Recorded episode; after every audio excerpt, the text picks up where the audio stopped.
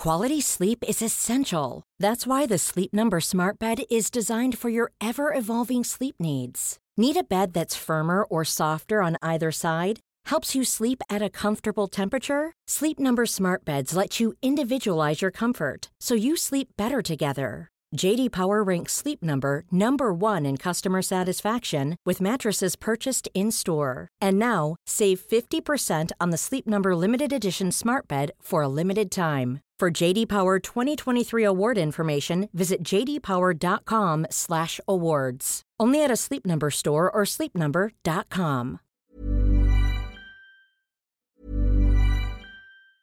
Quality sleep is essential. That's why the Sleep Number Smart Bed is designed for your ever-evolving sleep needs. Need a bed that's firmer or softer on either side? Helps you sleep at a comfortable temperature? Sleep Number Smart Beds let you individualize your comfort so you sleep better together. JD Power ranks Sleep Number number 1 in customer satisfaction with mattresses purchased in-store. And now, save 50% on the Sleep Number limited edition Smart Bed for a limited time. For JD Power 2023 award information, visit jdpower.com/awards. Only at a Sleep Number store or sleepnumber.com. Savez-vous qu'en 2020, en France, il y a eu 90 féminicides? Valérie aurait pu être l'une d'elles.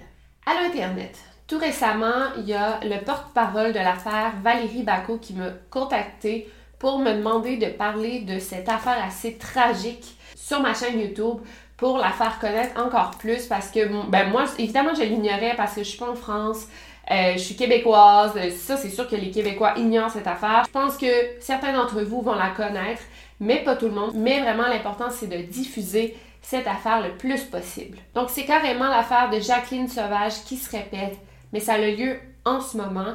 Et c'est un peu différent, c'est sûr. Mais avant de s'embarquer dans le procès, on va commencer par le commencement. Donc, sans plus attendre, lançons-nous dans la vidéo.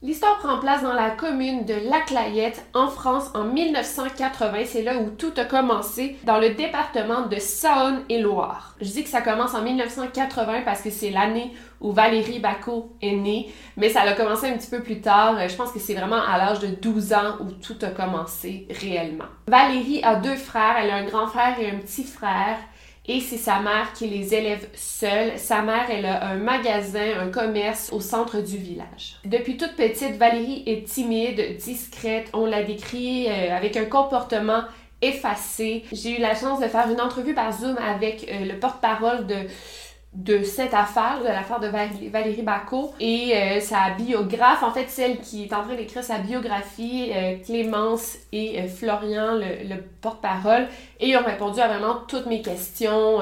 donc toutes les informations que je suis en train de vous donner viennent de eux et eux connaissent Valérie. Donc, vous avez vraiment des, des bonnes informations justes. Dès l'âge de 5 ans, Valérie se confie à sa mère que son grand frère, qui a, bon, qui a juste 7-8 ans, qui l'a touche à des endroits inappropriés. Est-ce qu'on peut parler d'une agression sexuelle? Bon, lui aussi, c'est pas vraiment de quoi il s'agit à l'âge de 8 ans. Et sa mère dit que c'est un comportement normal. Euh, bon, elle ne s'en fait pas trop avec ça, mais déjà, Valérie, à cet âge-là, elle vit, euh, est-ce qu'on pourrait appeler ça un abus sexuel? Bon, déjà là, elle vit une sorte de traumatisme. À l'école, elle a beaucoup de difficultés, elle ne prend pas beaucoup de place, elle est très effacée et elle doit redoubler euh, le primaire à plusieurs reprises. Euh, elle est très, très, très timide. C'est vraiment à l'âge de 12 ans que la vie de Valérie changera. Sa mère se fait un nouveau conjoint, un homme du nom de Daniel Paulette. Et dès le début de la relation, tout ça se fait très, très vite. Il s'en vient vivre avec eux. Daniel est très brutal avec les frères de Valérie. Euh, il est pas violent, mais il est brutal, très strict mais il est tout le contraire avec Valérie. Il est aimant, euh, il la gâte, il lui fait des cadeaux. Euh, clairement, Valérie est sa préférée. À la demande de sa mère, dès le début de, la relation, Valérie doit appeler cet homme qu'elle connaît à peine, elle doit l'appeler papa. Daniel a deux sœurs, euh, dont une qu'il a déjà abusée sexuellement. Et les deux sœurs trouvent que le comportement de Daniel avec Valérie est louche. Elle remarque ça tout de suite et j'imagine que cette sœur qui a été euh, victime de Daniel, elle doit reconnaître en, lui le même comportement qu'elle a vécu. C'était un affreux. Moi, j'en avais peur. Je la voyais malheureuse, mais elle disait rien de toute façon. La pauvre fille, elle, avait, elle devait se taire et puis c'est tout. C'était une martyre, je pense. Même dans la famille, une sœur de Daniel parlait de lui comme d'un désaxé avec qui elle avait coupé les ponts depuis longtemps. Donc, elle dénonce leur frère à la police, qui vont payer une petite visite au domicile de Valérie et euh, bon, de sa famille. À ce moment-là, Valérie est maintenant rendue à 14 ans, donc elle est toujours une enfant, by the way. En fouillant un peu la maison, des capotes, euh, des préservatifs sont retrouvés dans la poubelle et euh, Valérie avoue que c'est les siens et qu'elle a des relations sexuelles avec son beau-père, Daniel, et c'est pas arrivé seulement une fois, en fait, ça arrive souvent. Daniel, un homme de 39 ans, alors que Valérie a seulement 14 ans, est envoyé en prison pour viol sur mineur de moins de 15 ans. Donc à ce moment-là, on est en 1995. Daniel est envoyé en prison. Valérie doit sentir un soulagement énorme. Son agresseur est envoyé en prison. Elle doit recommencer à vivre, elle doit recommencer à se sentir bien et à pouvoir avoir une enfance. Ça a commencé à, faire comprendre qu'il fallait faire des caresses, à être euh, gentil avec lui. Et puis un jour où, où il m'a violée. Après, c'était tous les jours. Par contre, en prison, Daniel envoie des lettres à Valérie, euh, des lettres qui lui disent Tu me manques, je pense beaucoup à toi. Et le pire dans tout ça, c'est que la mère de Valérie oblige sa fille, oblige Valérie à lui répondre, à lui répondre Allô papa, tu nous manques? Et elle oblige sa fille à aller le visiter en prison. C'est dégueulasse parce que clairement, elle sait que Daniel est en prison parce qu'il a eu des relations sexuelles avec sa fille il n'y a rien à comprendre. Bien sûr, parce que j'imagine que le système de justice est sensiblement le même qu'au Québec, euh, Daniel est sorti de prison après seulement deux ans et demi. Il retourne chez lui comme si rien n'était et les relations reprennent entre Valérie et lui. À 17 ans, Valérie tombe enceinte de son beau-père qui a 42 ans. Et en fait, ici, c'est assez fou parce que clairement, sa mère est au courant que son conjoint la trompe avec sa fille. En fait, euh, il, viole sa fille. Elle, est au courant. Elle est au courant parce qu'il est allé en prison et c'est sûr qu'elle le sait. Et elle ferme les yeux un peu sur ça. Elle décide de fermer les yeux sur ça, mais quand sa fille tombe enceinte, là, c'est inacceptable. Donc, elle décide de jeter Valérie et Daniel en dehors de sa maison et elle dit je veux plus vous voir. Là, c'est inacceptable pour elle, c'est comme une trahison. Donc ici Valérie, est un petit peu piégée, non? Elle a comme pas le choix, donc elle se prend euh, un appartement à Beaudemont avec Daniel. C'est là qu'ils commencent une relation qui va durer 18 ans. Ensemble, ils vont se marier et Valérie va mettre au monde quatre enfants. Et ici, je veux juste mettre au clair que ça n'a jamais été question d'amour. Euh, en fait, Valérie n'a pas le choix.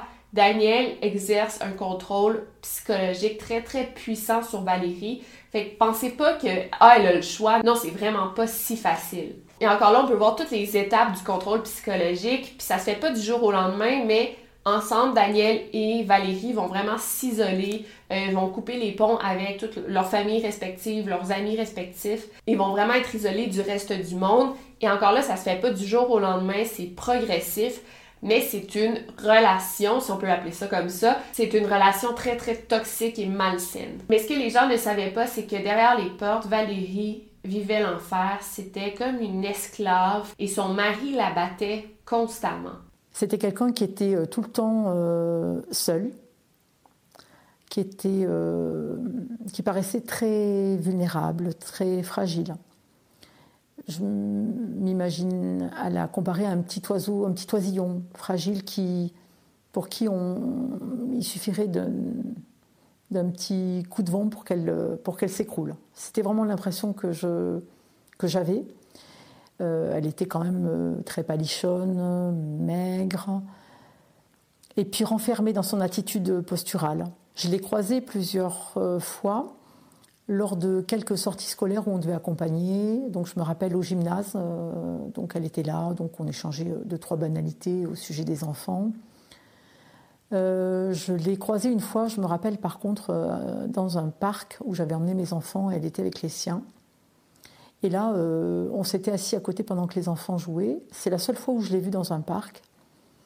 Et là, c'est là qu'elle m'a confié qu'elle était donc euh, fâchée avec euh, sa maman et parce qu'elle était mariée avec l'ex-compagnon de sa maman. Pour vous donner un petit exemple, parce que la Saint-Valentin arrive, le jour de la Saint-Valentin, au lieu de lui donner un vase avec des fleurs, ce que Daniel a fait, il a pris le vase et il l'a lancé en pleine gueule. Et c'est pas seulement Valérie qui vivait l'enfer, ses enfants également. Il n'a jamais été violent envers ses enfants. Il brutalisait ses enfants, il battait pas, mais il brutalisait. Et aussi un autre contrôle, ben en fait, Daniel ne permettait pas que Valérie travaille. Donc ça l'isolait encore plus euh, du monde extérieur. Elle n'avait pas accès à son propre argent, elle ne pouvait pas sortir de la maison, fait que, elle était isolée à 100% et elle avait aucune indépendance financière, en fait. Fait que vous voyez à quel point elle n'avait pas le choix de rester auprès de lui, auprès de ce, monstre, en fait. Donc, vous devez vous demander comment ils gagnaient leur vie.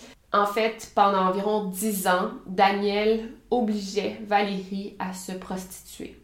Grâce à des sites d'annonces classées et à des aires de repos sur le bord de l'autoroute, il recrutait des clients et forçait sa femme à se prostituer. C'est dans une mini fourgonnette que Valérie offrait ses services à contre-cœur.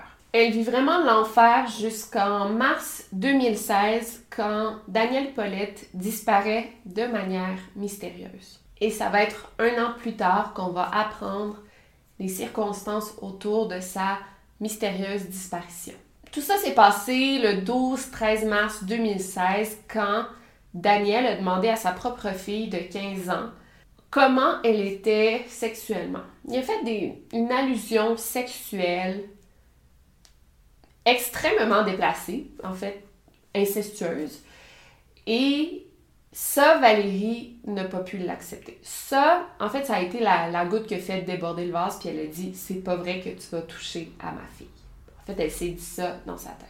Le matin, elle a essayé d'empoisonner son mari en mettant euh, un somnifère dans son café.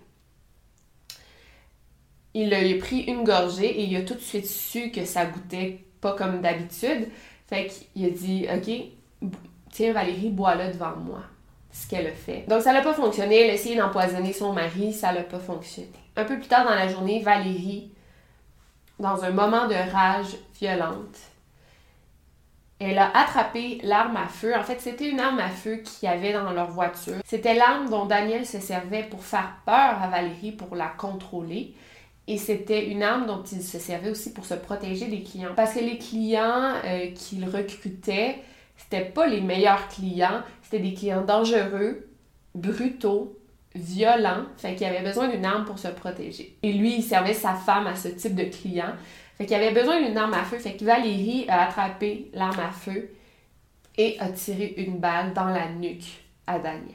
Ça a tellement été rapide, c'était pas du tout prémédité. Après le meurtre, elle savait même pas si son mari était mort. Elle a paniqué, était nu, était dans la forêt parce que c'était après avoir vu un client euh, sur le bord de l'autoroute. Donc elle a saisi la voiture et elle est partie en laissant son mari là sans savoir s'il était mort ou non. Elle rentre chez elle en panique. Elle se dit Je peux pas appeler la police parce que je prends le risque de perdre mes enfants. C'est tout ce qu'il y avait de plus précieux pour elle. Je sais pas pour vous, mais moi, je la comprends à 100%. Donc, ce qu'elle a fait, elle a demandé l'aide au petit ami de sa fille, en qui elle avait extrêmement confiance, parce que lui, il avait vécu le même parcours que Valérie. Il avait eu une enfance très difficile. Il avait partagé des confidences ensemble. Donc, elle, elle dit, je lui, je vais lui demander de m'aider à enterrer mon mari. Finalement, après le meurtre, avec l'aide de ses deux fils et de son gendre, ils ont enterré le corps de Daniel euh, dans la forêt derrière le château de la Clayette. Et Valérie est rentrée chez elle après ça. Tout ça serait resté secret. En fait, parce que personne s'était vraiment rendu compte de la disparition de Daniel. Je pense qu'il y a une de ses sœurs qui avait demandé il était mais lui, il n'y avait pas vraiment d'emploi. Personne ne savait vraiment où était passé Daniel. Il y a le petit ami de sa fille qui s'était confié à sa mère de ce qu'il avait fait. Et cette femme en question, la mère du gendre de Valérie, s'est rendue à la police pour dire ce que Valérie avait fait, soit qu'elle a tué son mari.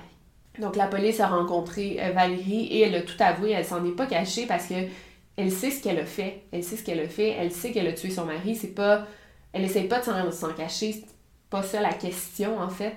Euh, pas du tout. Elle a été placée en détention provisoire pour le meurtre de son mari et ses fils ont été envoyés en prison pour six mois pour recel de cadavres. Et en septembre 2018, a été remise en liberté. C'est libération sous contrôle.